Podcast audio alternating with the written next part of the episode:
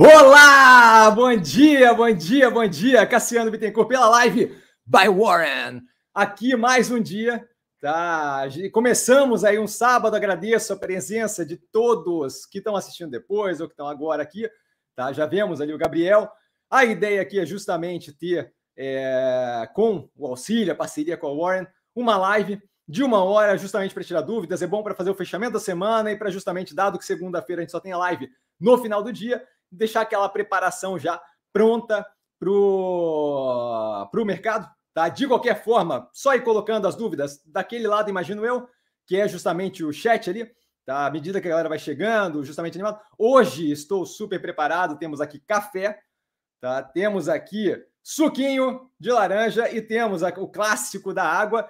Tentei viabilizar espumante, mas me disseram que essa hora da manhã era muito cedo para tomar espumante. Tentei usar o argumento, inclusive, de que em algum lugar do planeta, devido a fuso horário, já é happy hour, não funcionou, a diretoria não liberou, então estamos aqui de uma forma mais saudável.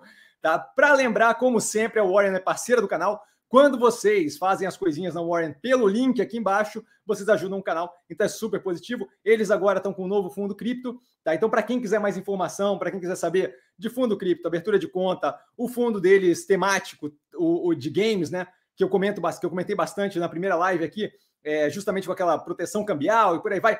Tudo aqui embaixo no link da Warren, tá? Então, e aliás, agradecido violentamente aqui pela parceria, justamente viabilizando esse projeto, tá? E a gente justamente começa com um disclaimer básico. O que eu falo aqui não é de forma alguma indicação de compra ou venda de qualquer ativo do mercado financeiro, é pura e simplesmente minha opinião, minha visão sobre investimentos. Como vocês, inclusive, viram no Compondo a Tese, que a gente está alterando ali, mudando o modelo, deixando um pouco mais é, encorpado o Compondo a Tese, acho que está ficando mais positivo. Agradeço os comentários da galera que, que fez, é, uma galera comentou ali, super positivo, sabe? Do tipo, dá uma ideia de que de fato está auxiliando todo mundo. Como sempre, começando, a gente ainda está em dois minutos, né?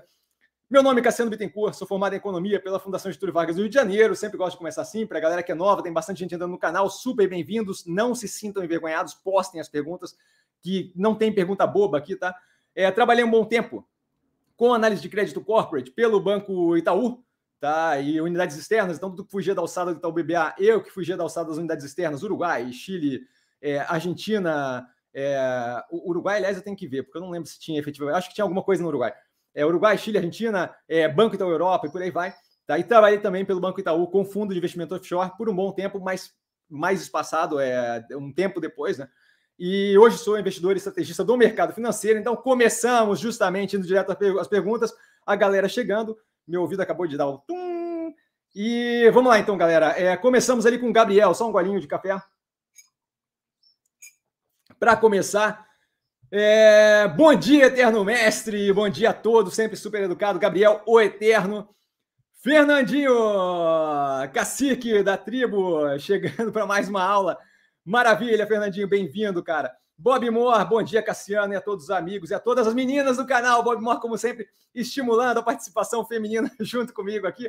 Bom dia, Bob, super educado, sempre muito bem-vindo. Adilson, bom dia, Cassiano, e a todos. Mais um que é super educado. E o Fernandinho com a primeira pergunta sobre a tese de Cogna. Cogna, é, pode revisitar a tese, explicar o racional e os fundamentos. Ainda eu posso por cima, tá? Para não perder muito tempo aqui com isso, justamente para dar espaço para mais perguntas, e dado que tem análise, é um tanto aprofundado no canal. Mas basicamente ali o que a gente tem? É uma operação que está passando por um momento ali no setor de educação de pressão, mais do que natural. Comentei em inúmeras lives justamente a questão de que você, para ter uma pegada mais forte em questão de aumento de curso é, superior, especialização e por aí vai, você tem que ter alguma segurança de que aquilo vai te dar um benefício no futuro, o que depende de um mercado de trabalho mais aquecido. Além disso, tem que ter segurança de que você consegue bancar aquilo ali por quatro anos, dois anos, seja lá o que for, certo? Dado que meio, meio diploma não, não, não, ajuda muito, ajuda alguma coisa, mas não ajuda muito, certo? O, céu, o, o, o que te ajuda de verdade é chegar no final daquele curso e dizer: olha, sou formado em X, tenho especialização em X, não do tipo estou fazendo especialização, certo? Então, basicamente, ali o que, que é? É a garantia de que a gente tem uma operação que rode bem, é, que esteja bem no operação financeira, a gente vê ela começando a responder, que rode bem é, a operação que ela faz, ou seja, que ela consiga tocar cursos superiores. Eu vi ali comentários, inclusive, do Marcelo, do Marcelão, que está sempre lá comentando, falando assim que, que, que, a experiência que ele teve não foi das melhores, e eu entendo isso, tá? Mas a gente tem que analisar aquilo ali com base no quê? O que, que eu espero daquela instituição versus o que eu tenho daquela instituição, certo? é, quando eu vou fazer, e aí eu vou puxar a sardinha para o meu lado, mas assim, quando eu vou fazer a Fundação Getúlio Vargas, você tem uma expectativa absurdamente maior do que o curso vai te dar, do que, por exemplo, quando você faz outras faculdades de menor é, aprofundamento, de menor profundidade. Não vou aqui ficar citando nome, porque eu acho que é um pouco pejorativo, tá? E aí não acho que, que vale a pena. Mas assim, quando você faz outras faculdades que não são tão fortes, você tem outra expectativa. Então, ali é, é, é muito avaliar o custo-benefício, certo? Quanto eu recebo, pelo quanto eu pago. É, a gente vê ali os descontos é, em ticket médio, justamente é, auxiliando nesse aumento da, da, da, dessa melhoria da operação, mas muito mais no sentido de virar asset light do que propriamente de ser um, um, desconto agressivo, até porque está refletindo positivamente no EBITDA da operação. Tá? Então, assim, rodando bem a operação e estando bem, bem, dentro do possível, né? menor, mas bem, no operacional financeiro, o que eu preciso é garantir a sobrevivência durante, durante esse período de aperto, o que a liquidez ali dela, a melhoria de estrutura de capital faz com certeza, e justamente ver um futuro mais positivo, médio e longo prazo. Então, acho que essa parte está bem alinhada, entra no meu radar a operação, acho que ali tem algum caminho para percorrer mais positivo, tá? Passamos para o Fabrício. Qualquer dúvida mais a fundo, Fernandinho, me pergunta no Instagram, eu não vou ficar avaliando demais aqui, justamente porque tem análise lá aprofundada, tá? Fabrício, bom dia, bom dia, Fabrício. Cassiano, fale um pouco sobre as perspectivas para o setor de educação em 2022. Resultados como serão? visto que foi muito amassado valores das ações esse ano. Então, eu acho que vale a pena, Fabrício, dar uma olhada justamente na Cogna. Tá? Os passarinhos aparentemente concordam comigo, estão expressando a opinião aqui agressivamente. É, acho que vale a pena dar uma olhada no, na, na, análise da Cogna, porque na análise da Cogna, no final, eu justamente toco nisso. Tá? Eu acho que é positivo a evolução daquilo, isso está se refletindo claramente nos resultados, no andamento do operacional financeiro da Cogna. Tá? Eu devo pegar outras operações à medida que o tempo vai passando, mas acho que ali já dá um demonstrativo de que algo, algo, pelo menos aquela operação está conseguindo se encaixar para um futuro onde, por exemplo, EAD, ensino à distância, não é mais, não tem mais aquela carga de preconceito em cima que tinha antigamente. Antigamente era levado como, pô, é, é uma coisa nas coxas, é uma coisa que, que faz quem não tem é, capacidade de fazer uma faculdade presencial. Hoje em dia já se vê com a necessidade aí, durante a pandemia, que não é algo que faz efetivamente você é, perder conteúdo nessa brincadeira. Né? Então acaba sendo algo positivo que libera valor ali para a operação médio e longo prazo. Dado que eu não vejo inflação como estrutural é, e vejo justamente, eventualmente, esse arrefecimento, a gente viu alguns números na sexta-feira, se não me engano, sexta ou quinta, de GPM reduzindo, de IPCS, acho, é, reduzindo, querendo acelerar menos do que estava anteriormente. Então, a gente começa a ver algum nível de andamento numa posição de arrefecimento da inflação, que deve eventualmente estabilizar juros e eventualmente liberar uma redução mais paulatina dos juros, o que não leva a longo prazo a situação mais apertada de aperto monetário. Tá? Mais do que isso, querendo ou não, educação superior não é uma coisa que eu vejo como acabando, certo? Eu acho que vai se remodelar e a gente tem visto isso no setor, mas não vejo como acabando. E a ideia da, da Cogna, por exemplo, de virar asset light, de reduzir um pouco as estruturas físicas e aumentar é, a capacidade de atendimento com menos necessidade de ativo é, imobilizado, eu acho que é, uma, é, um andamento positivo. Então, assim, alguns dos ativos, não sei quais são, mas a Cogna, por exemplo, é um dos que eu fiquei surpreso ao analisar o resultado. Tiveram, fizeram uma piada ali. Não lembro agora quem foi que comentou, mas foi, foi engraçado pra caramba. Ri demais, acho que foi Felipe, é, que comentou. É, se, se, não foi Felipe, peço desculpas. É, mas acho que foi Felipe que comentou que assim, pô, foi um plot twist, foi, foi uma virada no meio da análise, porque a, a expectativa, minha, inclusive, era de que a análise ia acabar com, olha, não tem interesse nativo, e de fato não é. De fato, tem ali uma perspectiva médio e longo prazo bem positiva, que deve ter presença em outras análises do setor, em outras empresas do setor, não sei quais ainda, tá? É, mas deve ter a presença em outras é, empresas do setor. Aliás, eu gostaria até de falar agora, a gente foi citado ali no Instagram pela G2D Investments, então assim, pô, honradíssimo demais, sem noção, fez meu dia ontem, então o canal indo para frente, a gente justamente viabilizando é, o processo de crescimento do canal. Só queria só falar porque eu esqueci de falar no começo e de fato olha o sorriso que fica na cara, sabe? Foi muito positivo, tá? Então, bem legal. Mas basicamente com o setor, eu acho que vale a pena dar uma olhada na análise da Cogna. As empresas que estão fazendo a coisa certa, não sei quantas são, sei que é Cogna, tá? tá? De redução de alavancagem, de planejamento para o futuro, de se adaptar ao momento que a gente vive, muito positivas, estão reagindo super bem é, a Cogna é a empresa que eu vejo nesse momento. Não vejo justificativa para aquele preço amassado naquele nível. E aí tem todo um arcabouço de explicação do porquê. O setor, como um todo, vai depender muito de como as operações estão reagindo. Tá? Acho que outra, a Cruzeiro do Sul é uma que deve estar bem também. Eu gostaria de ver, devo reanalisar eventualmente. Tá? Gabriel, bom dia, pessoal. Super educado, Gabriel, bom dia. Cassiano, tem análise da Porto Seguro no canal. Lembro de você achar interessante, considerando que é seguradora. O preço tem caído ainda mais e o juros subindo. Ficou mais interessante. Eu tenho que olhar a avaliação, a empresa novamente. Eu acho que sim, naturalmente, dado que o juros subindo é, cria uma, uma situação é, dela poder ter um pouco mais de benefício no ganho financeiro ali, né? Que é a questão toda do seguro, a base da operação de uma seguradora. Eu recebo os prêmios de seguro, aloco aquilo em ativo livre de risco e recebo um delta de retorno. Acho que aquilo ali depende muito de como eles estão alocando aquele capital. É menos relevante, dado que eles estão justamente fazendo aquele movimento de diversificação da operação, que eu vejo como muito positivo. Agora se aproveita menos desse momento. Mas, assim, ó, dado que títulos, é, esse tipo de operação de renda fixa se favorece mais quando está alto juros, quando está alta inflação, e não durante o período de, de subida ou o período de, de queda, certo? Por quê?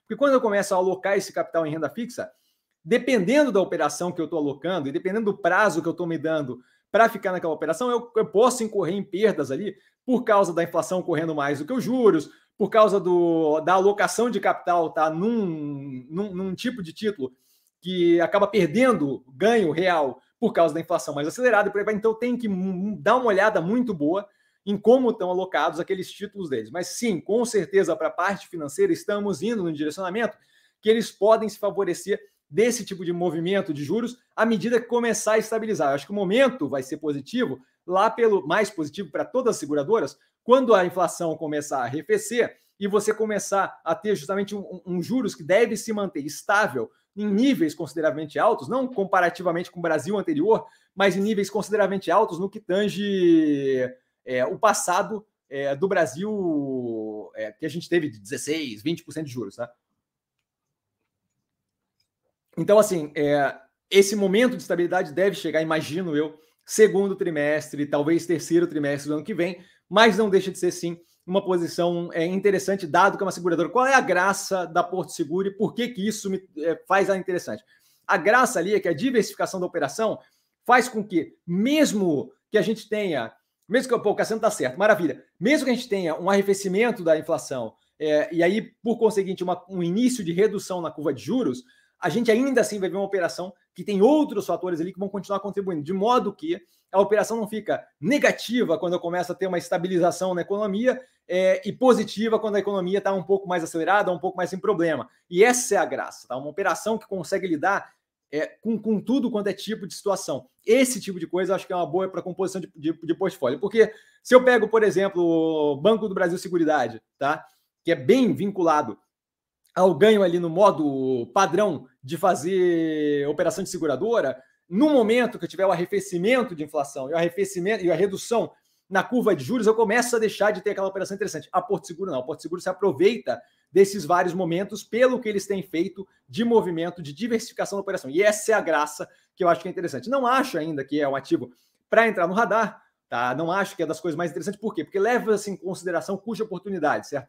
Cada real alocado ali é um real não alocado em outras operações que estão extremamente descontadas, com um momento muito positivo, a operação em si, o preço apanhando, mas a operação em si com um momento muito positivo.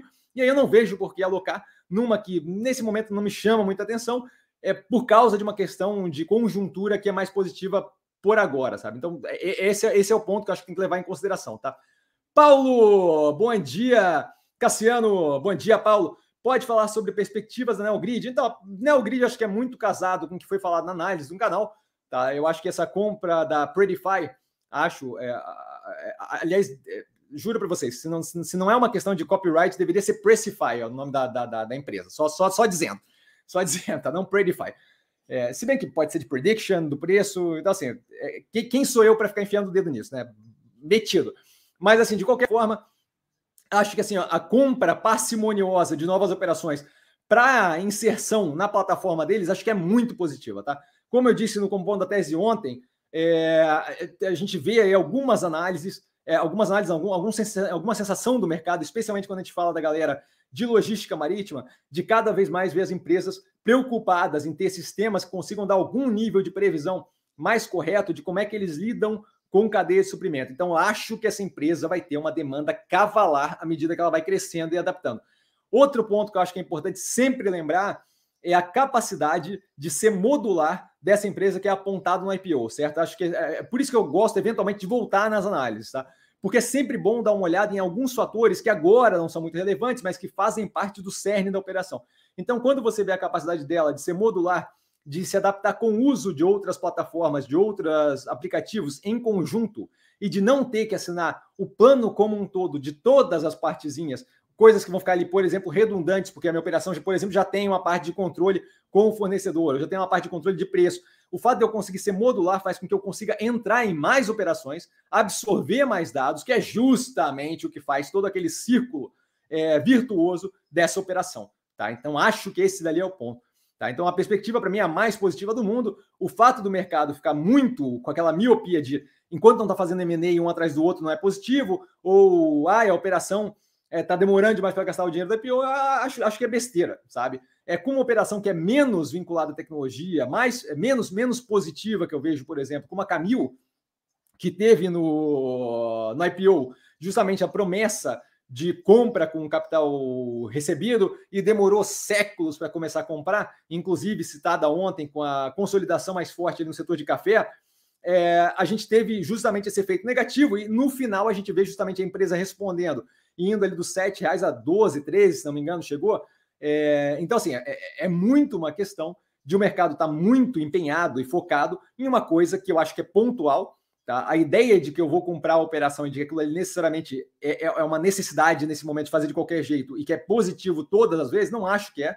Vide novamente referência com o compondo da tese, é por isso que eu estou gostando do compondo da tese desse jeito me, me permite explorar mais, a BRF fazendo follow-on, não acho que é a coisa mais positiva do mundo. Por quê? Porque aquilo ali não é uma operação que eu vejo com capacidade de alocar o capital de forma racional e positiva. E eles vêm mostrando isso desde 2017, não é, não é, não é, não é questão de opinião insanidade minha, certo? Eles vêm mostrando que eles têm alguma dificuldade em operar naquele setor.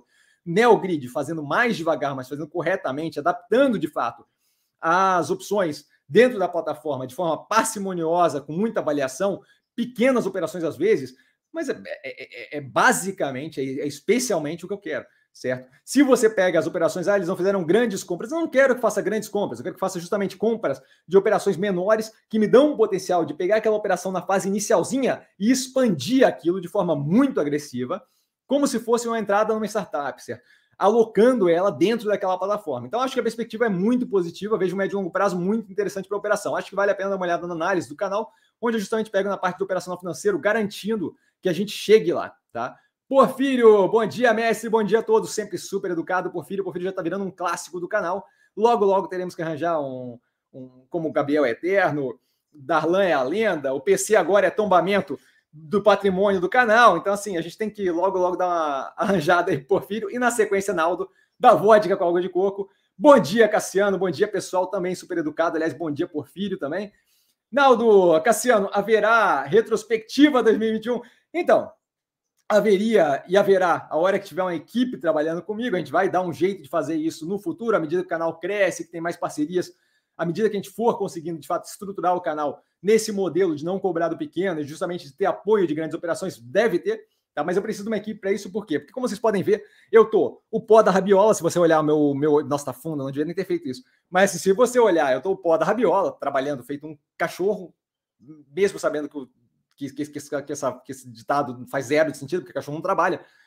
É, mas assim, é, é, não, não dá tempo de ficar revisitando o passado, dado que tem muita coisa acontecendo e que nesse momento eu ainda sou uma pessoa apenas, certo? Então, assim, a gente deve ter é, esse movimento de retrospectiva, de pontuar é, o que foi feito de positivo, o que deu certo e justamente a avaliação, à medida que eu, eu começo a ter uma equipe, nesse momento eu não tenho nenhuma condição de ficar retroavaliando, porque justamente é muita coisa para frente, as coisas continuam acontecendo, podcast acumulando, só, só de geopolítica, o acompanhamento da situação é, Estados Unidos, Rússia no que tange a Ucrânia e a Crimeia, e China é, Estados Unidos, no que tange agora justamente o, o, embargo ali das compras de produtos que tenham qualquer relação ou vínculo é, com Xinjiang, a questão dos Uyghur, é o tipo de coisa que, que consome meu tempo, tá? Então, assim, não temos como fazer retrospectiva, mas assim que possível, sim. Assim que eu começar a conseguir compor uma equipe aqui, a gente vai justamente começar a ter mais vínculo com notícias. Vocês estão vendo, por exemplo, compondo a tese já mais espesso ali, tá? Então a gente deve ter sim esse tipo de movimento. 2021 eu vou ficar devendo, tá, Naldo? Sinto muito. Adilson, só um pouquinho. Cassiano, Ocean Pact. teve uma, uma, uma queda agressiva essa última semana. Pode fazer uma síntese rápida sobre o case? Basicamente, a gente tem ali uma operação que, por alguns motivos que eu vejo como completamente descasados da realidade, é, continua apanhando de vários analistas, tá? Analista, papagaio de pirata, tem que ver ali quem é quem, mas assim, independente disso, coisas que eu ouvi, eu não, não fico avaliando a opinião de terceiros, então assim, não, não, por isso que eu não, não saberia muito dizer, ah, por que que tá caindo, tá? Mas assim, é, pelo que a galera vem me trazer no Instagram, pô, para tirar dúvida comigo, pô, Cassiano falaram isso, faz algum sentido? Pô, Cassiano falaram aquilo, tem alguma relevância? As ideias que colocam ali com relação ao ativo, para mim, zero de, de, de, noção. A última que me perguntaram, que a gente deu risada junto, eu e o seguidor, foi assim: ah, a galera fala que está muito vinculada ao petróleo. Sim, assim como a energia renovável está muito ligada, vinculada ao vento e ao sol. E qual é o ponto? Outra que colocaram aí é muito vinculada à Petrobras. Sim, se você olhar na análise, se não me engano, segundo trimestre de 2021, eu não gosto de fazer isso, mas às vezes é bom é, provar a, a, falta de noção que tem na coisa. Eu coloco lá a operação de um trimestre da Petrobras versus o backlog inteiro de operações que cobre 4,1 hoje em dia anos de faturamento da Ocean Pact e você vê o nível de relevância que a Ocean Pact tem no tamanho da operação da Petrobras, o que torna aquilo ali um argumento vazio e completamente fora da casinha. O que eu acho é que assim, ó, eu não tenho o meu chefe respirando na minha nuca. Eu não tenho um banco respirando na minha nuca. Eu não tenho uma operação de research respirando na minha nuca. Então é complicado você reagir agressivamente quando a Ocean Pact tem uma renegociação mais do que natural, tá? De contrato ali, de correção monetária, de contrato feito por, por sindicato, que é, acontece nesse tipo de, de setor que tem uma força de trabalho muito sindicalizada, é, é, é, é, quando você reage agressivamente àquilo para tentar ser o primeiro a mercado e tomar uma decisão e falar algo positivo, quando você vê que aquilo não vinga nos números da operação, você acaba tendo que recuar. E recuar é muito difícil quando você tem toda uma estrutura por trás falando: vem cá, você falou besteira naquela hora? Ou de fato a Ocean Pact não é um ativo que vale a pena? E aí a galera começa a arranjar subterfúgio e criar narrativa para justificar o porquê que aquele ativo não vale a pena, justamente para validar o que eu falei antes, o que ele falou antes, certo? Ah, eu falei que não valia a pena por causa de uma coisa. Não era bem assim, mas agora eu tenho que dar um jeito de justificar. Por quê? Porque eu fui a mercado correndo para ser o primeiro a falar aquilo, acabei falando uma besteirinha, acabou não reagindo no preço, no, na, na, operação da ativa, mas agora eu tenho que justificar o porquê que eu falei aquela besteirinha. E aí começam -se a criar narrativas. Dizer que o Champact é muito dependente do setor de petróleo, a Petrobras é o quê, então? certo? E aí, assim, sim, a, a Minerva é muito dependente do setor de, de, de gado a, a ômega geração é muito dependente de vento e sol. Vai entender. Tá, é complicado. A chuva e o setor de infraestrutura elétrica. Pô, é, é, é, o tipo de argumento que, por favor, sabe, se esforça, se empenha um pouquinho, inventa uma mentira, pelo menos.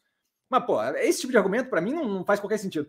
Então, assim, com relação à operação, operacional financeiro bem alinhado, você tem uma questão nesse tipo de operação, especialmente quando o tamanho é menor, como é o caso do Ocean Pact, de você financiar ativos que vão te contribuir para o EBITDA no médio e longo prazo, médio e longo prazo não, vai, mas mais futuramente, mas a alavancagem vem de cara. E aquilo ali acaba levantando o índice de alavancagem, não é complicado de compreender, uma vez explicado o que está acontecendo. Eu estou comprando um barco, vai ser feita a embarcação, ou vai vir para cá. Durante esse período eu já paguei a brincadeira, já, já pelo menos já, já, já levantei o funding, já, já dei o quê? Uma assinatura num, num contrato de, de intenção que me, que me necessita, me demanda ter o funding daquilo. Então a alavancagem já subiu. O barco, eventualmente, a embarcação eventualmente vai vir. Não é uma coisa complicada de entender. Infraestrutura elétrica é a mesma coisa. Eu começo a construir um, um, um, parque eólico, meu amigo, é um bom tempo tocando fogo em dinheiro até que aquela coisa começa a me dar EBITDA. Uma vez me dando EBITDA, o custo daquilo ali é basicamente manutenção, é quase zero, certo? Então, assim, não é é, não dá para pensar tudo quanto é operação igual. A galera olha para aquilo ali e quer avaliar aquilo ali como se fosse uma operação de varejo. Aí olha para uma fintech e quer avaliar como se fosse uma operação de varejo. Eu entendo a dificuldade de ter um pouco mais de, de aprofundamento e avaliar efetivamente a operação. Mas não quer dizer que não tem uma, um aprofundamento a ser feito. Não é uma operação que roda como lojas quero quero. Não é o mesmo tipo de operação, certo? Lojas quero quero fez uma loja, faz uma loja do dia para noite. Toca para vender, é uma questão de maturar a operação, mas tá lá, tá lá rodando certo? Não é a mesma coisa quando eu compro uma embarcação, especialmente custo das embarcações versus tamanho da operação, certo? Então, assim, é, se eu tenho ali, se, se você tem uma operação com, vamos chutar ali 30 embarcações, cada operação, cada embarcação nova que eu compro é um 30 avos a mais, é, é relevante para a operação, não é pequeno, certo? Então, assim, é, é algo para se levar em consideração. E não vejo o mercado tendo esse nível de aprofundamento na operação. Basicamente isso, Adilson, mas continuo tranquilo, acho que vale a pena dar uma olhada na análise que está no canal. Railson, bom dia. Cassiano, bom dia. Railson. Não, desculpa. Bom dia, bom dia. Cassiano, até onde vai a queda do varejo? E por que a Via está caindo tanto? Essa semana caiu mais do que as concorrentes. Então, essa parte tem que perguntar é, para quem está vendendo. Tá? Eu não vejo relevância. Já vimos, eu, eu lembro assim, ó, durante a químio, enquanto eu estava com um negócio na veia, tá tomando, durante a químio, a Via Varejo estava caindo dos quatro, é, dos do cinco aos quatro reais, eu estava comprando. Novamente, zero de, de, de sentido aquilo, tá? É, mas assim, a minha tranquilidade era tanto que durante o processo de quimioterapia, ainda assim, estava tava, tava ali comprando pelo celular. Tá? Então, assim, o porquê que estão vendendo, não faço a menor ideia. Tá? Não vejo justificativa. É, assim como as techs aí, a galera olha para tecnologia e fala, ah, os juros lá fora vai subir, então tech deixa de valer a pena. Não faz qualquer sentido. As techs que a gente tem, as empresas que a gente tem que abriram capital recentemente no portfólio, tudo carregada de dinheiro da IPO, tudo sem problema de alavancagem, tirando ali justamente a Ocean Tex, não é um problema de alavancagem, mas tem uma alavancagem mais alta, mas todo o financiamento feito, casado com esses investimentos de longo prazo, alongado e por aí vai, então zero de problema. Tá? Então a ideia as pessoas se prendem muito ao que é dito consistentemente, por mais que não faça sentido. Tá? Então tem ali uma, uma aderência a coisas que se falam sempre. Vide aquela história do é, sell in May and go away, venda em maio e, e vai embora. Não faz qualquer sentido, não vejo qualquer é, sentido para a questão do varejo. A gente tem sim um varejo que ainda está é, baqueando e se adaptando, sim. Quando eu olho os números do varejo completo como um todo, sim. Mas tem operações que estão indo muito bem, tem operações que estão indo menos, certo? Magazine Luiza. Não veio com resultados mais positivos, eu não estou falando de um, uma questão pontual, estou falando do estrutural operacional da empresa, que não está indo numa direção que eu vejo como muito positiva. Via Varejo está ganhando mercado, está indo numa direção positiva. Teve uma questão pontual com relação à judicialização é, de processo trabalhista que, que, que, é negativo, é negativo, mas não é uma. Eles estão consertando besteiras feitas num passado pré-gestão atual. Como fizeram com outra coisa tempos atrás que era um ajuste contábil é, que estavam classificando conta de forma errada. Então, assim, não dá é, para fechar o olho para quantidade de asneira que foi feita pelo Pão de Açúcar. Diga de passagem, o Pão de Açúcar se passa, não, não entendo como é que aquela gestão sobrevive, tá? É, mas, assim, pegaram uma operação que era ótima e transformaram num, num lixo.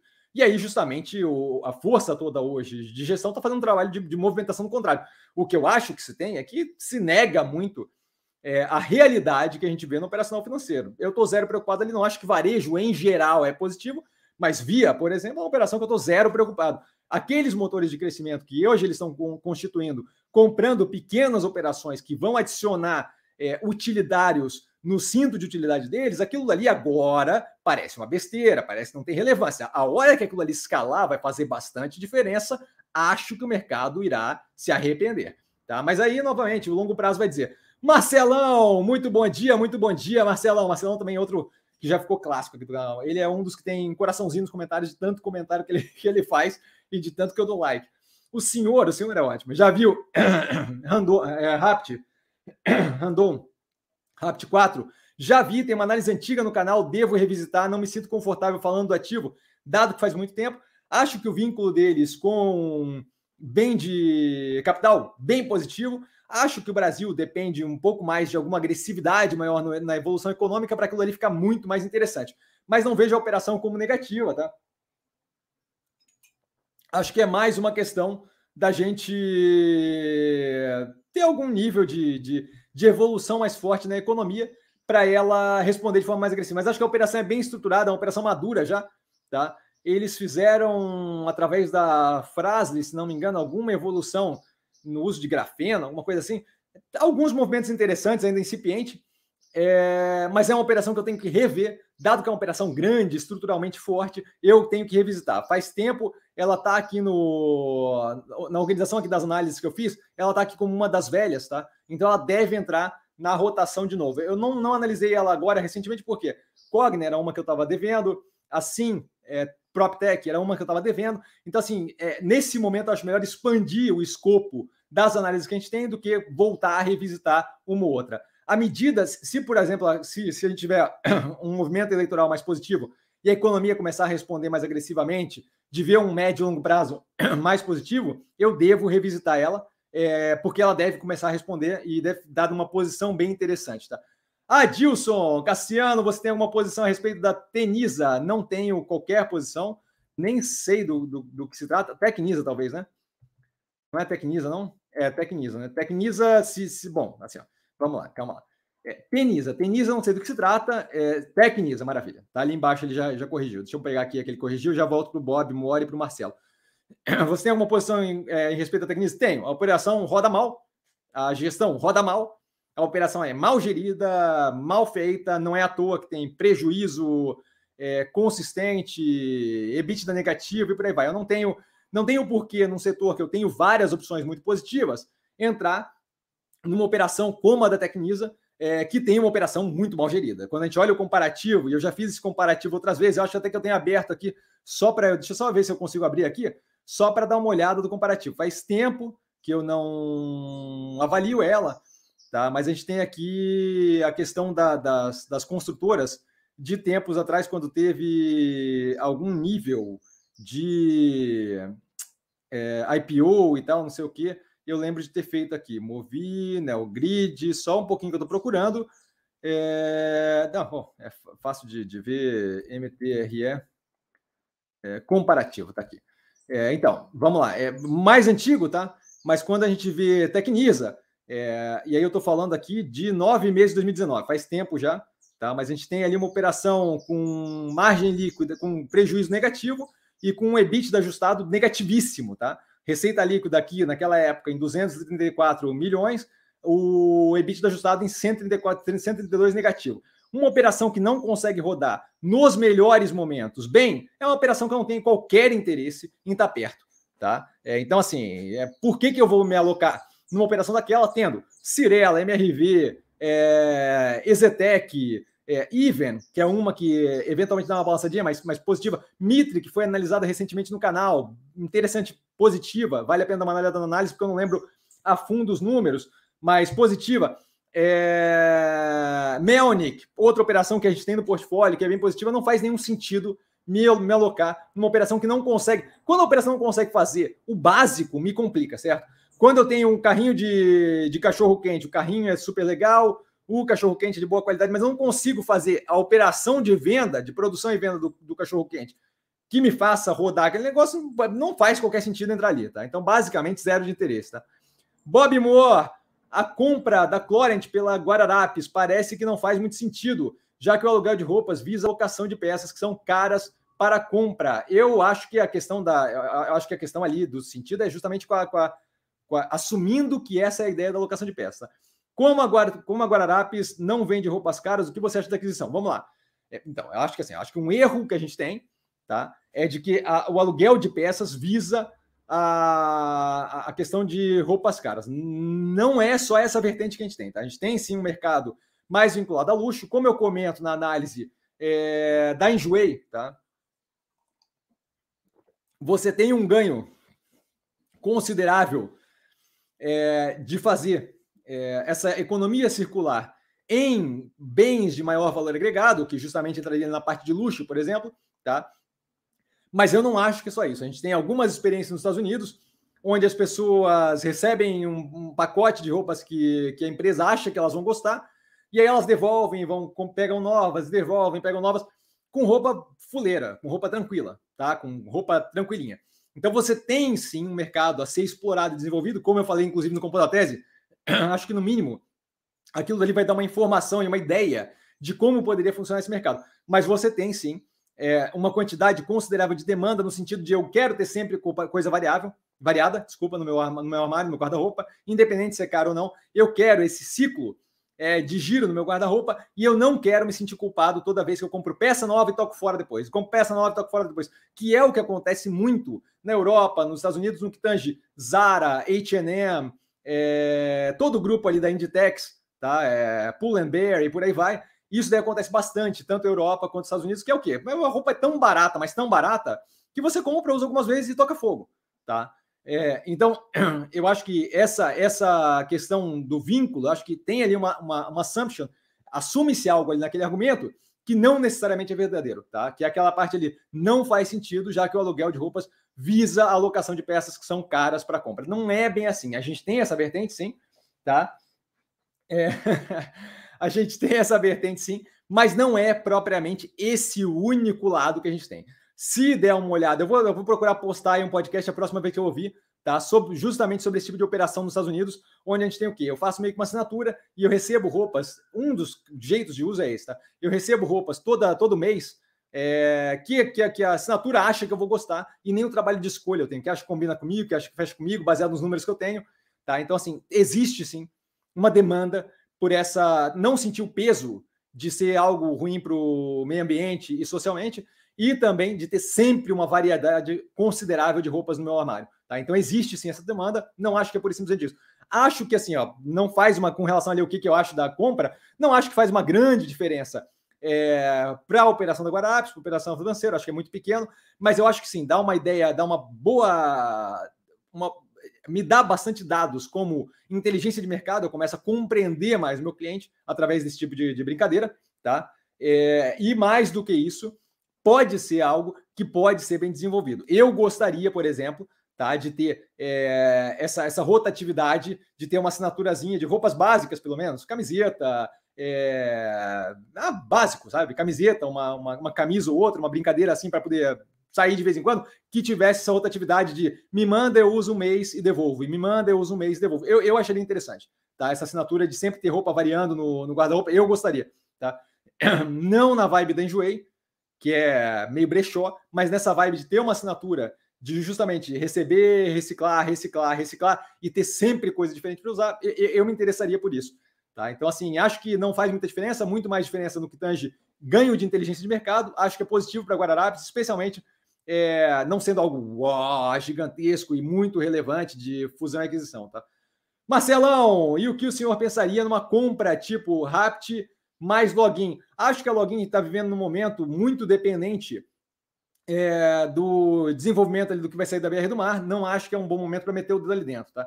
A gente está vendo o Congresso com muito poderio para fazer basicamente o que eles bem entendem. A gente viu agora pela liberação do fundão, a quebra do veto e a liberação do fundão de 5,7 bi para financiar a eleição, tá? absurdamente gigantesco. Tá? E a gente tem, é, com isso, a, passou a quebra do teto, a quebra do teto, a, a movimentação estrutural do teto, passou o 5,7 bi. E a gente não está vendo muita capacidade nem vontade do executivo de travar esse tipo de coisa, certo? Então, assim, acho que é complicado querer prever como é que fica a resolução da BR do mar ali, o que pode eventualmente afetar de forma diversa a operação da login. Com relação a Randon, eu comentei antes, tá? No, no momento não me chama muita atenção, tenho que reavaliar a operação. Adilson, ah, sim, a posição da Tecnisa, já respondi. Rafael, olá, olá, Rafael. Quais as empresas do setor de infraestrutura você vê com mais potencial de crescimento. Vai depender do que a gente chama de infraestrutura, certo? A gente tende a colocar tudo um pacotinho. O mercado adora isso. Ah, essa daqui é X, ah, essa daqui é Y, essa daqui é não sei o quê. Eu acho que infraestrutura é um pouco mais é, complicado do que isso. Quando você olha, por exemplo, as elétricas que a gente tem no portfólio, tudo aquilo ali é infraestrutura elétrica, tá? É, então, entra como infra, não entra como infra.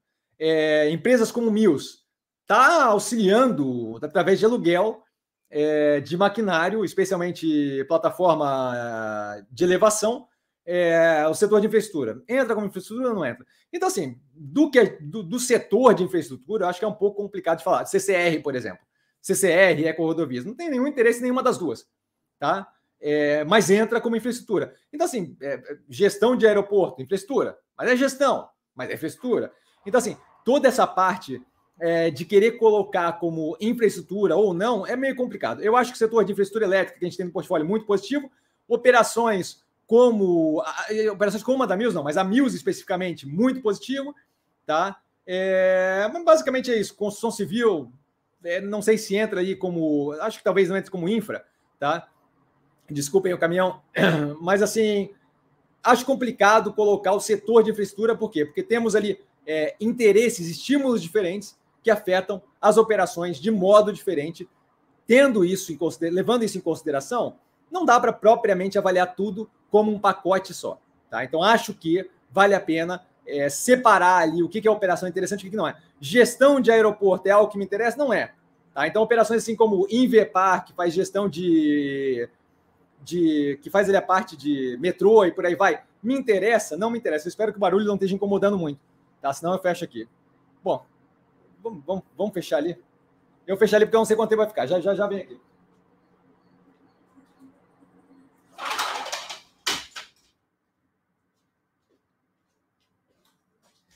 Foi, resolvido. Desculpa pelo barulho, vamos ficar um pouquinho mais quentinho aqui, mais, mais tranquilo.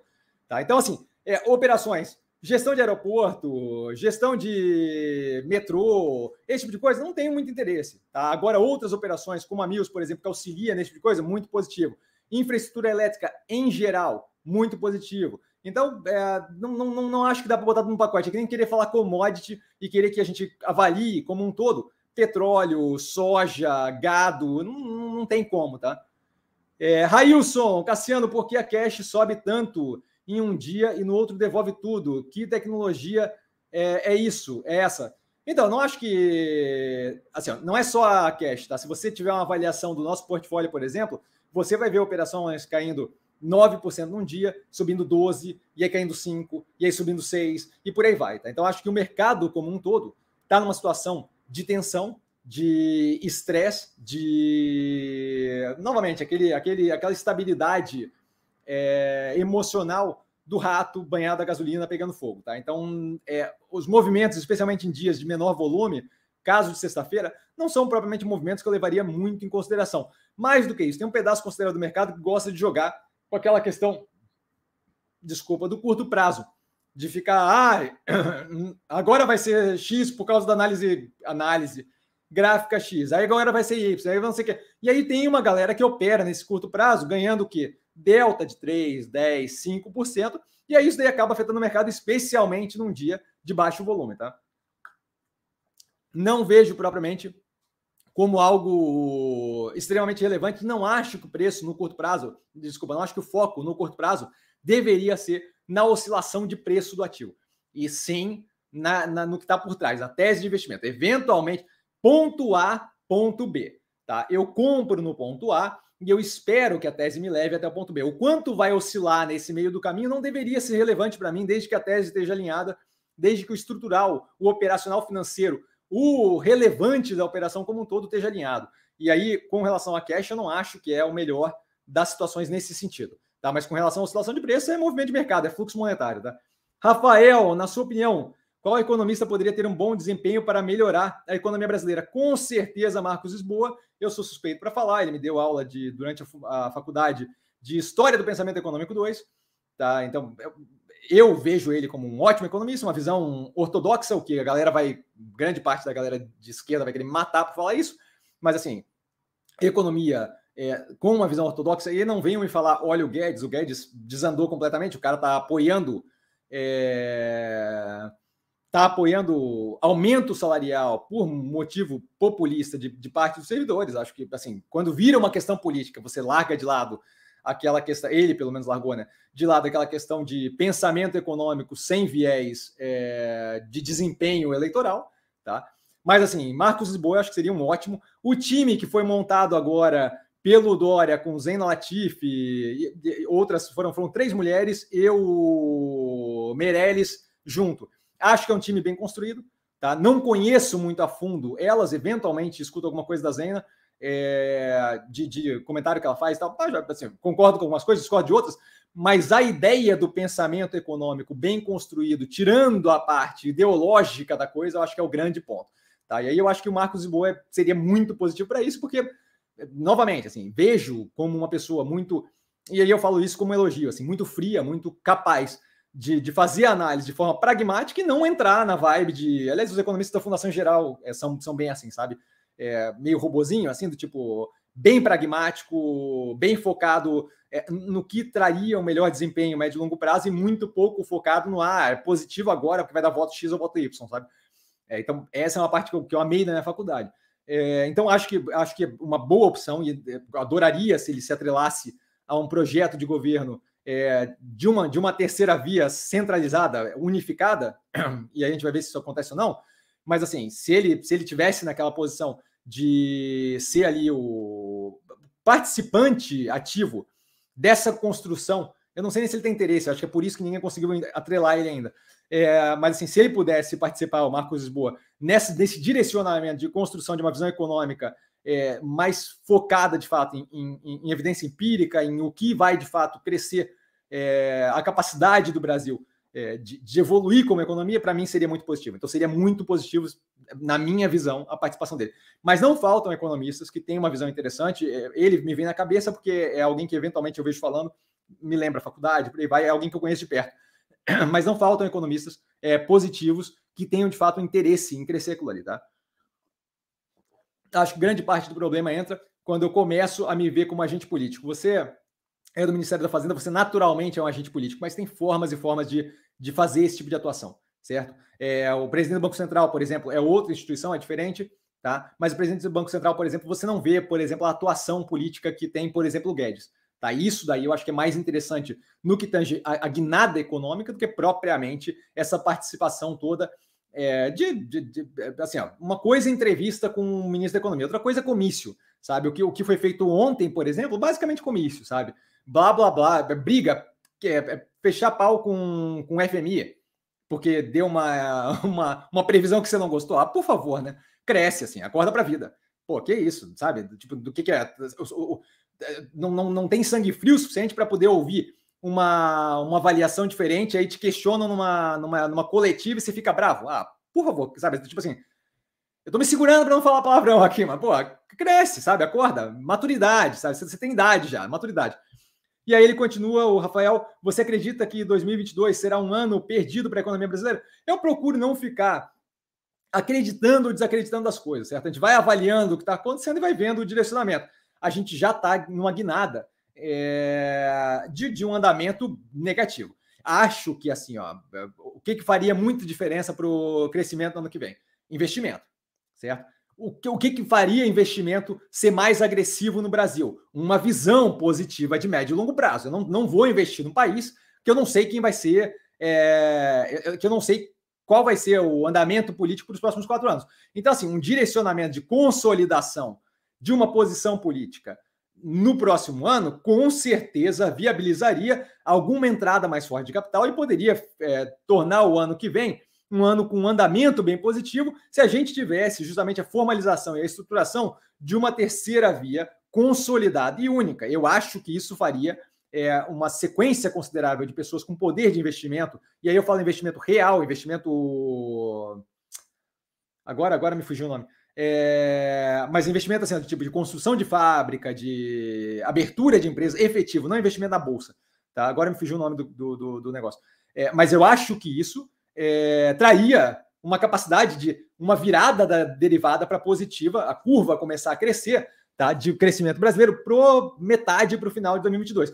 Não, não, não, não, não, não perderia tempo tentando confabular de como vai ser, porque a gente ainda tem pouca informação e ainda tem muita coisa para acontecer. Mas isso é, é a clareza de um longo prazo, que pelo menos a gente saiba qual vai ser a direção, deve trazer uma capacidade de investimento mais forte, o que deve ajudar o país no ano que vem. Tá? Então é, é muito dependente de como a gente vai é, começar a ver a, a, a, formação do que será definido politicamente para o Brasil. Então acho que é muito vinculado àquilo ali. E como aquilo ali é uma caixinha de surpresa, sem querer é, me perder aqui em metáfora futebolística, mas assim, acho que é, é, há muito, falta muita informação ainda, tá?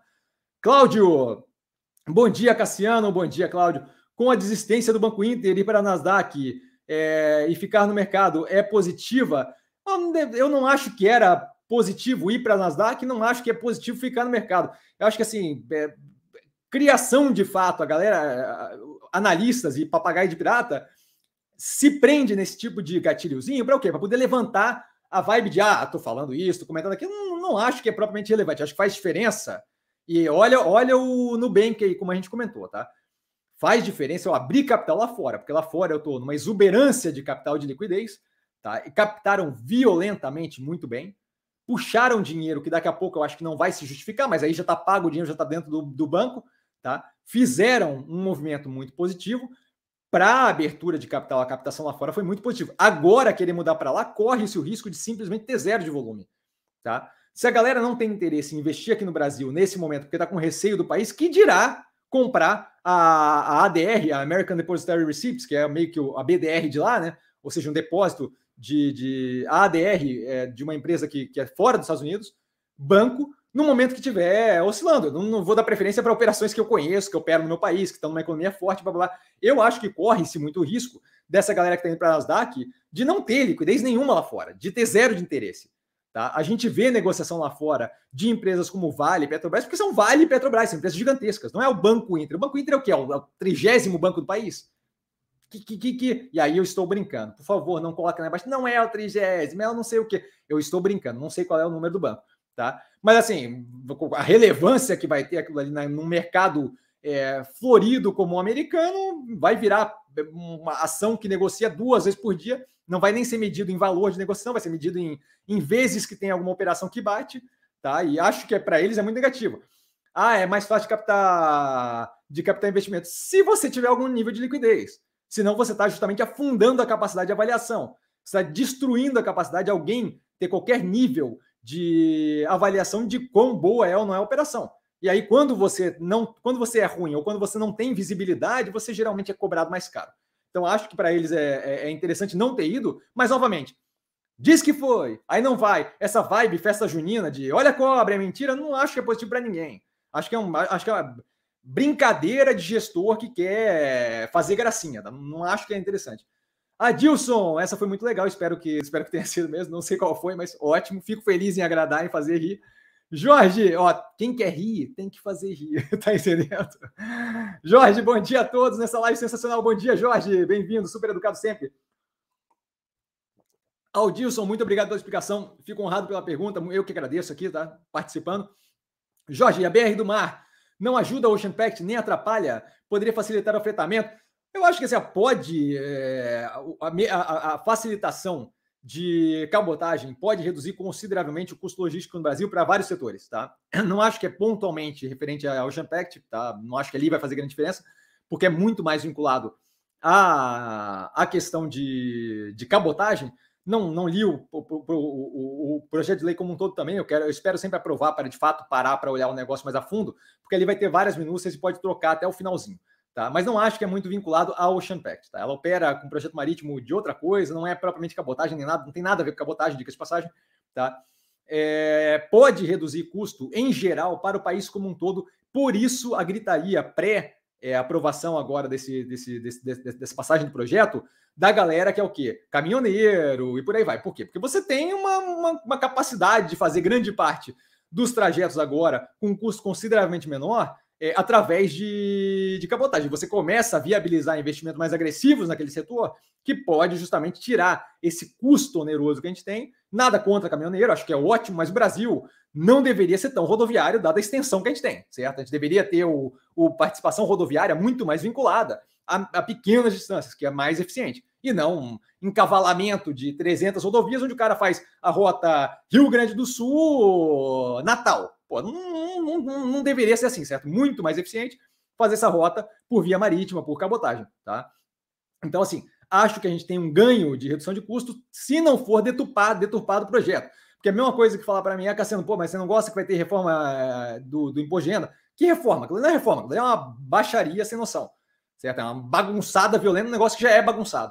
Então, assim, tem que ver o que vai sair dali. Mas não acho que é relevante especificamente, talvez de forma marginal, mas não especificamente com relação ao Ocean tá? Falando em tech, a Clear Sale também está com grande desconto, assim como Boa Vista. Vale ter as duas da cadeira? Não acho que vale. Cada real colocado em Clear Sale é um real que eu não coloco em Boa Vista. Eu acho que a preferência é claramente pela Boa Vista. Isso fica muito bem explicado, minha visão, humildemente falando, é, modéstia à parte, tá? É muito bem explicado na análise do IPO da ClearSale. Então, vale a pena dar uma olhada na análise. É, eu, eu, eu, toco justamente nesse ponto por causa do overlap, da, da, da, da, mistura que tem entre a operação das duas com a compra da Conduto pela Boa Vista, tá? Carlos, bom dia, Messi, bom dia a todos, super educado. Carlos, bom dia. A M Dias Branco é uma boa oportunidade, o preço do trigo e o dólar devem impactar muito a empresa. O preço do dólar e o trigo já tem impactado a empresa há bastante tempo. Eu tenho avaliações mais antigas dela que comenta justamente isso, tá? Mais do que isso, o que a gente tem? Quanto mais liberação de economia presencial, menos demanda por massa e biscoito eu vou ter, o que afeta diretamente a operação dela, o core da operação dela. E aí o que, que eu vou ter? Eu vou ter um comparativo de um momento pandêmico, tá? Por mais seja mais final da pandemia, segunda, a segunda a segunda onda ali no começo do ano, eu vou ter o comparativo daquilo com um ano endêmico, um ano onde eu não tenho uma pandemia comendo solta. E aí eu vou ter um comparativo um momento muito positivo para ela com um momento de normalidade. Esse momento de normalidade vai soar, vai parecer muito negativo, por mais que não seja. Por mais que seja natural a desinflada daquele período pandêmico. Acho que isso não vai ajudar a precificação do ativo. Tá? E aí sim, não, não vejo propriamente dificuldade dela de rodar a operação, mas repassar preço vai ser complicado, e ela já estava com dificuldade disso com questão do trigo. Durante a pandemia, muito tranquilo, pós-pandemia, endemia, muito complicado, tá? Então, acho que o momento para o comparativo não é dos melhores. Então, não acho que é uma boa opção agora, tá? Rafael, qual o motivo nesse momento de uma aparente queda nas elétricas? E aí ele manda na sequência, tem que dar moral aqui. Um ótimo dia, pessoal. Ótimo dia para você também, Rafael. Muito educado. É, então, novamente, quando eu falo de oscilação de preço, eu não vi nada justificado em cima disso. Aí é muito narrativa, aí tem que perguntar para quem está vendendo, tá? É, eu não vejo o racional, tá? Mas acho que é muito naquela, naquele vínculo de pânico, de estresse, de tensão com eleição. Como comentado ontem no Compondo Tese extensamente, acho, agradeço. É, agora me fugiu o nome, é, mas agradeço ao, seguidor do Insta que eu, que eu comento, inclusive, na Combatese, que me, me fez a, a, a derradeira provocação naquele tema para que eu estruturasse o pensamento. Como dito ontem, não acho que a gente está numa situação eleitoral que justifique esse, esse, esse pânico todo. Tá? É, mas, novamente, é, temos que ver o médio e longo prazo. Motivo efetivo para queda de elétricas nesse momento eu vejo zero. Tá? Vejo zero, acho que a infraestrutura elétrica está muito alinhado. Algumas podem estar mais alavancadas, mas assim, a estruturação de alavancagem de energia elétrica não é uma estruturação boba é uma instituição bem estruturada, por quê? Porque eu tenho todo, eu, eu sei que a hora que eu entro na construção de uma hidrelétrica, eu tenho um projeto de anos ali. E que eu vou ter custo, custo, custo, custo, custo, e eventualmente ter uma geração de EBITDA. Então, a estruturação desses financiamentos, o funding de companhia de infraestrutura elétrica, já é feito levando em consideração a oscilação que eu posso ter, especialmente num país como o Brasil. Tá? Então, não vejo justificativa nenhuma. Tá? Vitor, bom dia a todos, super educado. Vitor, bom dia. Cada vez mais o mestre Cassiano me convence. eu tenho que ver do que aí.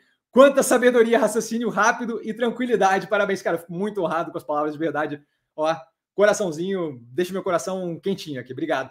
Adilson, muito obrigado. Cassiano, é, estou com uma pequena posição em Tecnisa, porém não pretendo sair agora no prejuízo. Não vejo porque também é um momento é, onde a gente tem pressão, pressão de preço. Aquilo ali eventualmente deve responder com subida de maré. Tá? Mas, mas, mas definitivamente repensaria a forma de, de lidar com essa operação. Talvez, talvez, a troca por uma outra operação de construção civil que também esteja descontada, mas que tenha um médio e longo prazo mais positivo. Caso da Melnick, por exemplo, me vem à cabeça. Tá? MRV e Cirela deram uma respondida recentemente, são bem positivas, mas estão menos descontadas do que o caso da Melnick, que deve responder bem agressivamente. Então, talvez essa troca não seja negativa. Tá? Vou aguardar mais um pouco para reduzir prejuízo e me desfaço da posição volto a reforçar que vale a pena repensar a questão da, da, da troca ali por uma operação como o Melnick, que deve, muito descontado agora, e deve te, te, te, te, recompensar, e vejo eu, médio e longo prazo, de forma mais, mais, mais positiva. É, Ronaldo, bom dia, Cassiano, bom dia, Ronaldo. Várias exclamações.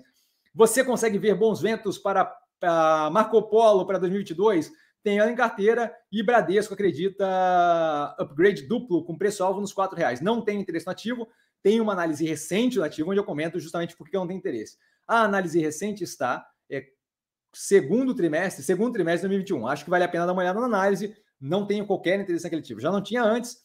É, não, não acho que está no bom momento, tá? É, acho que vale a pena dar uma olhada lá. Com relação à opinião do Bradesco, aí a opinião do Bradesco eu não tenho como falar. Eu até vi, surgiu aqui no meu campo de notícias que ah, o Bradesco deu duplo rating, blá, blá, mas assim, é, é, não, não, não, não, não não, não aposto minha vida na, na, nas costas de nenhuma outra análise ou casa de research ou qualquer coisa, tá? Então, assim, é, esqueceria um pouco do Bradesco e avaliaria efetivamente a operação. A operação está avaliada o trimestre passado no canal, só ir lá dar uma olhada, tá? Joel, bom dia, mestre, me atrasei. Joel, não tem problema, Joel, coração para você. O importante é vir, tá? É, bom dia a todos, como sempre, super educado. E ele continua: você tem oi? Compraria? Não tem oi. O canal tem uma live de uma hora com o Geliflix super gentil, veio no canal, fui no canal dele, foi super interessante. É, a live de uma hora está no canal. É uma live que tem algum tempo, mas o assunto, dado que é uma coisa que move devagar ali com a Oi, muito em dia ainda, eu daria uma olhada nessa live. Se não me engano, tá como live da Oi, tá? No canal mesmo. Tem algum tempo, mas, mas é bem positiva. Se você quiser encontrar a data, eu postei que ia ter a live no canal. Então, se você olhar no Instagram, nos posts lá, você consegue ver a data que foi a live e aí procurar com mais facilidade é, no canal, justamente por aquele post que está no Insta do canal. Tá? Então é só dar uma olhada lá. Ali, eu acho que é melhor você ver ali, tá? Eu acho que é muito nublado para fazer investimento ali. Mas ali eu discorro a fundo, inclusive com a troca de ideias com o GL, que está comprado, que é, que é, que é, é, é, é tá analisando a tese da Oi há muito tempo, tá? Sou a galera fala bastante ali de mim, de não sabe nada, e blá, blá, blá, o que é bem interessante de ver os comentários, inclusive, dá, dá, dá para dar, dá, dá dar risada, tá? É, mas não tem interesse nesse momento por causa do, do, da situação nublada na qual ela se encontra, tá? Vitor, mestre, o que acha da, da M Dias Branco nos, nos atuais patamares de preço? Já bateu 60 e se encontra nos 25 reais sem perda de fundamentos. Sem perda de fundamentos, acho que vale a pena dar uma olhada porque não é bem sem perda de fundamentos. Acho que o setor ali, o posicionamento no qual ela está, está bem complicado, como eu expliquei aqui antes. Tá? Não seria uma boa oportunidade de compra e com boa margem de segurança? Abraço. Então, como comentado aqui antes, acho que até que foi respondendo você. É, foi respondendo alguém aqui perguntou da M Dias. Espera aí, foi bem recente agora. É, não foi ele. Não, foi o Carlos ali que perguntou. Tá? Não acho que é interessante. E aí, como eu já falei, vamos passar dessa. Vou esticar um pouquinho mais a live aqui, como sempre, dá um, dá um, dá um chorinho. Tá? Adilson! Cassiano, suas explicações sobre os ativos é espetacular. Muito obrigado, cara. Ficou honrado, ó, o sorriso. É, mesmo com pouco conhecimento sobre os cases, dá para comprar boas empresas com base em suas belas análises. Gratidão, eu fico muito honrado com isso. Coraçãozinho. É, eu acho que assim, eu acho que quando eu faço coraçãozinho, não preciso falar coraçãozinho, mas é por causa do podcast. A galera tem que saber o que eu estou fazendo. É, eu acho que a, a, ideia aqui do canal é justamente essa, certo? É eu poder mastigar grande parte das coisas para que a decisada, a, a, decisada, a tomada de decisão seja feita com mais tranquilidade por vocês, de modo a ter ali grande parte do processo que levaria horas já mastigado com acompanhamento, tá? Então é, a ideia é justamente essa, fico feliz que está dando certo, tá? Ricardo, like dado, obrigado, Ricardo. Benjamin, bom dia a todos, chegando para escutar nosso grande mestre. Bom dia, Benjamin, seja super bem-vindo, cara, super educado. Marcos, bom dia, Cassiano. Tens opinião? Ele continua aqui. Bom dia, cara. Bom dia, Cassiano. Tens opinião sobre a ClearSale? Tenho. É a mesma opinião do IPO. Como comentado aqui antes, é, custo de oportunidade, ClearSale, Boa Vista. Prefiro violentamente Boa Vista. Cada real alocado em ClearSale é um real não alocado em Boa Vista e eu não vejo o motivo para essa troca, tá? Então vale a pena dar uma olhada no IPO. Ah, Cassiano, pô, dei uma olhada no IPO ficou dúvida. Tô sempre no arroba investir com sim. Pode mandar mensagem que eu respondo por áudio, tranquilo, tá? Rafael, Bom dia, Cassiano. Bom dia, Rafael. Gostaria de sugerir a análise da Aura 33 e Itaúsa no canal. Com certeza, Itaúsa na fila. A Aura 33 eu vou anotar aqui, não, não tem muito interesse, mas acho que não seria dolorido analisar. Tá? Então, Aura, Aura Minerals, Aura 33 é, é, é, BDR, esse é outro ponto que vínculo com dólar não é um negócio que eu, eu, eu teria que ter proteção cambial, me incomoda. Tá? Ativos que, em minha opinião, estão bastante descontados. Abração e parabéns pelo trabalho. Muito obrigado, cara. Grande abraço para você. É, vou com certeza avaliar. A Itaúsa está na, na, na, fila ali, tá? É que essa semana, tanto aquele burburinho em cima do da SIM é, gerou ali justamente uma demanda maior pela análise, e a Cogna era algo que eu tinha que analisar bastante tempo, até para ver como é que estava indo essa, essa, essa, esse retorno do setor de educação. Gabriel, como você vê o mercado americano hoje e quão influentes são os movimentos da bolsa lá fora, aqui no Brasil? Vejo muito, muitas análises que enxergam risco aqui pelo fato de ver alto risco lá fora. Faz sentido? Eu, no curto prazo faz, por quê? Porque o mercado aqui reage como se fosse qualquer besteira que acontece lá fora, vem a galera aqui e apavora como se fosse, uh, é o fim do mundo, vai, vai matar a gente. Eu acho que cada vez menos a gente tem esse vínculo, tá? Acho que cada vez mais é psicológico e emocional do que propriamente justificável por fundamentação. Tá? Não vejo como relevante médio e longo prazo. Curto prazo, sim. E aí, assim, ah, Cassiano, mas se, é, se, se, lá fora explodir, não vai afetar aqui? Sim, se explodir, sim, mas não é isso que eu vejo acontecendo, certo? O que eu vejo com relação ao mercado americano de ações é justamente aquela exuberância que eu cito consistentemente de liquidez. Isso, isso, isso, isso é, é, é, bolha? Não é bolha, é algo que nesse momento você tem ali um auxílio fiscal, uma expansão fiscal muito forte, que justamente deixou a poupança americana das, das famílias americanas muito inflada. E aí você tem que alocar aquilo ali em algum lugar, deixar em caixa não faz sentido com a bolsa deles do jeito que estão acho que a precificação está descasada é, quando eu comparo o Brasil, por exemplo, sabe? Acho que o dólar nos Estados Unidos está um pouco excessivo por causa de risco governamental, fiscal e por aí vai. Então, assim, eu não teria coragem de alocar lá fora sem proteção cambial, que é o caso justamente que a gente cita ali da. puxando aqui para o Jabá, né? Mas assim, é o caso que a gente cita, que eu acho realmente positivo. Não falaria se não achasse positivo, tá? Do fundo de games da, da Warren, que é o quê? A proteção cambial tá lá dentro já. Então, eu, eu, eu consigo investir em games com um portfólio diversificado sem ter que me preocupar com a oscilação de dólar. Isso daí é maravilhoso. Eu não teria coragem de, de, de, de mexer lá fora agora sem ter contratinho de dólar o tempo todo. Por quê? Porque eu não acho que esse dólar, acho que esse dólar oscila agressivamente à medida que a gente tiver qualquer tipo de tranquilidade maior com relação ao cenário político no Brasil ou redução na, na, nas empreitadas é, para afundar o fiscal brasileiro, a, a situação fiscal brasileira, é, ou qualquer tipo de arrefecimento na inflação aqui com participação do Banco Central. Então, assim, acho que esse tipo de coisa pode afetar negativamente, tá? É, então, sim, afeta. Respondendo a tua pergunta, sim, afeta no curto prazo. Não acho que tem racional para afetar no longo o que está acontecendo agora. Tem que ver o mundo, o que acontece para frente. Ah, o Cassiano falou que se tivesse um míssil nuclear atingir os Estados Unidos não ia afetar. Não, afeta. Mas daí não é questão do mercado americano cair ou do juro subir ponto 25 daqui a dois anos, tá? É, ou no ano que vem. Tá? Aí a questão é de fato algo efetivo. Nesse momento não vejo como relevante longo prazo. É, é diferença marginal.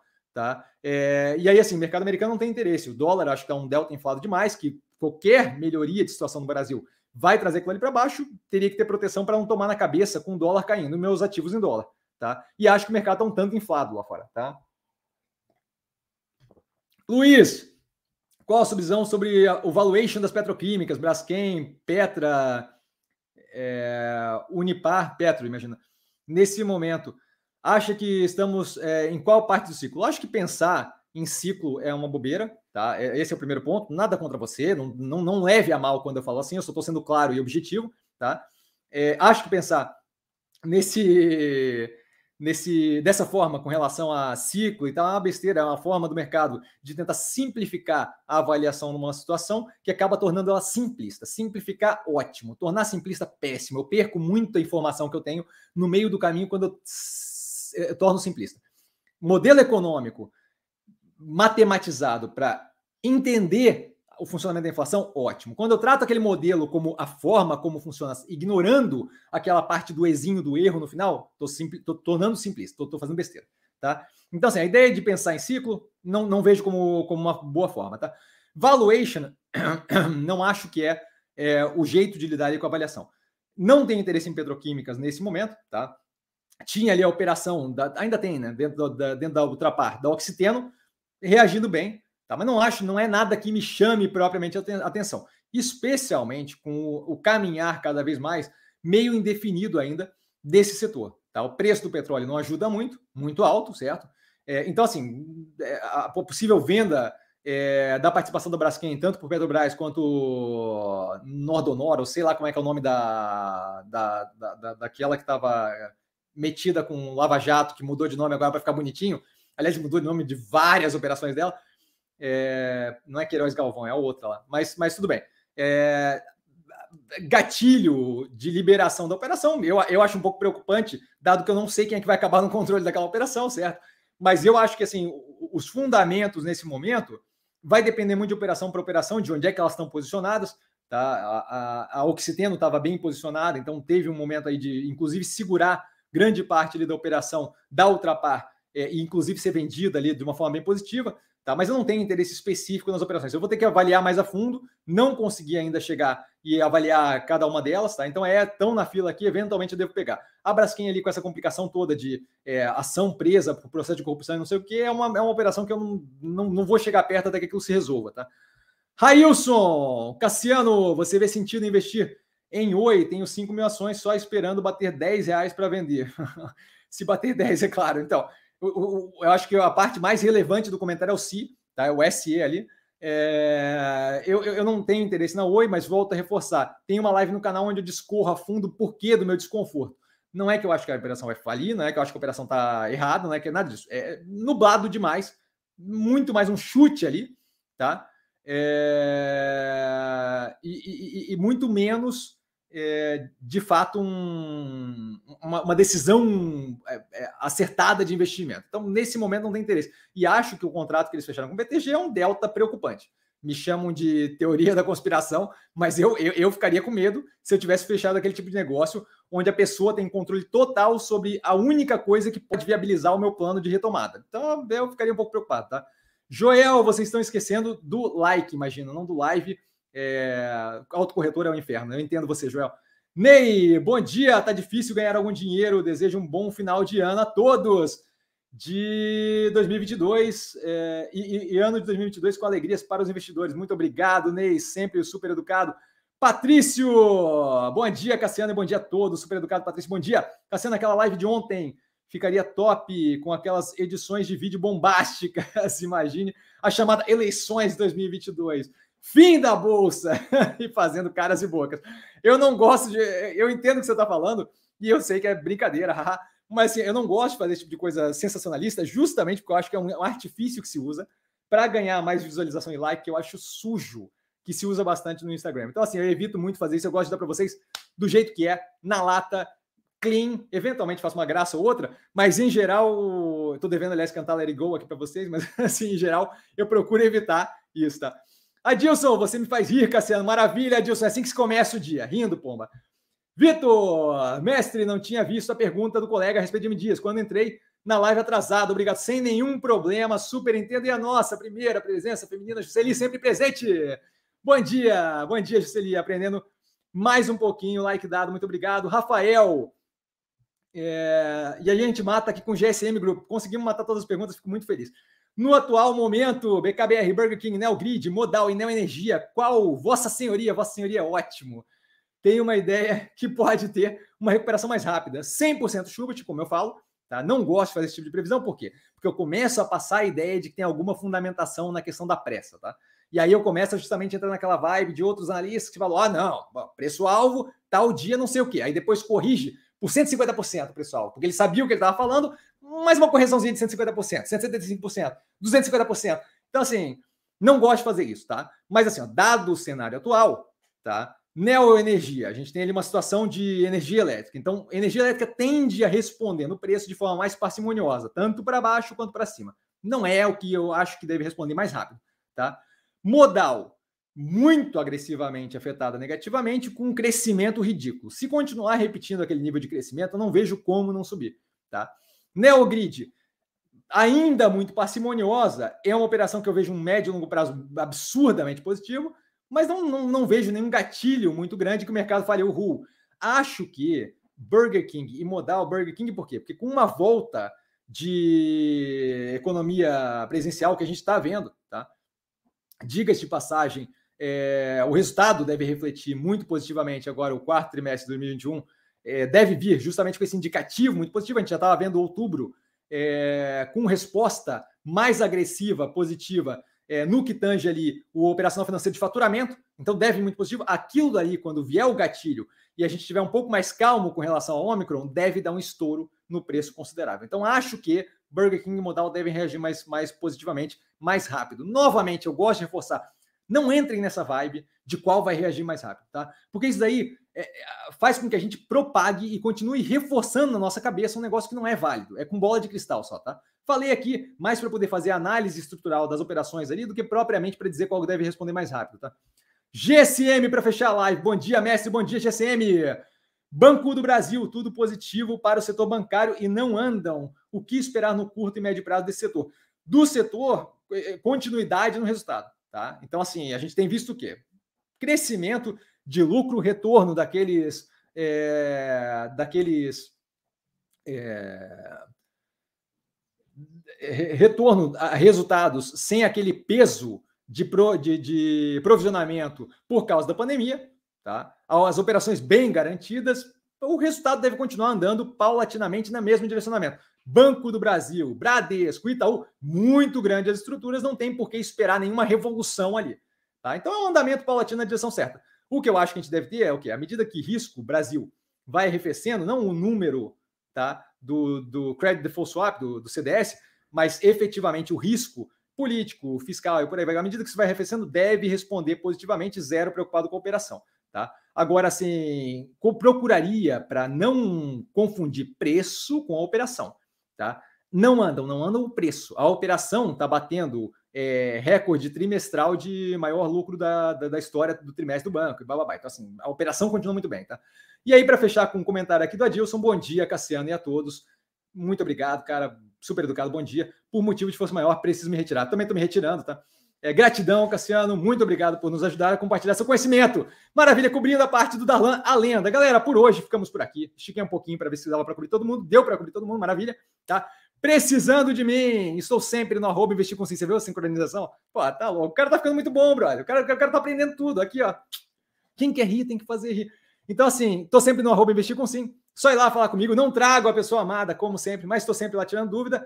E vale lembrar, quem aprende a pensar bolsa opera com mero detalhe. Eu agora vou para academia porque eu estou precisando puxar ferro, tá? E nos falamos amanhã, às sete da noite, no Movimentos da Semana. Um beijo a todo mundo. Corações e mais corações. Eu tenho que mirar para a câmera, Cassiano, não para o chat. Tá? E a gente se fala amanhã é, no Movimentos da Semana, onde justamente eu vejo, em parceria com a Warren, os ativos mais descontados. Beijão para. Ah, precisando, claro, peraí. A Warren, aqui embaixo o link, não nesse daqui que está aparecendo, que eu vou tirar, mas ali embaixo o link, tá? Justamente quando vocês entram por esse link aqui, famoso para gente, uhul, yeah, Cassiano tá ajudando, maravilha. E eles estão lá com fundo novo de cripto, tá? Para quem quiser, para quem tiver interesse em conhecer e por aí, vai, tá ali o link. Abertura de conta, eu estou operando por lá também. É... Fundo de games com travamento cambial, tudo bem interessante aqui embaixo no link da Warren. Beijo! Valeu, galera!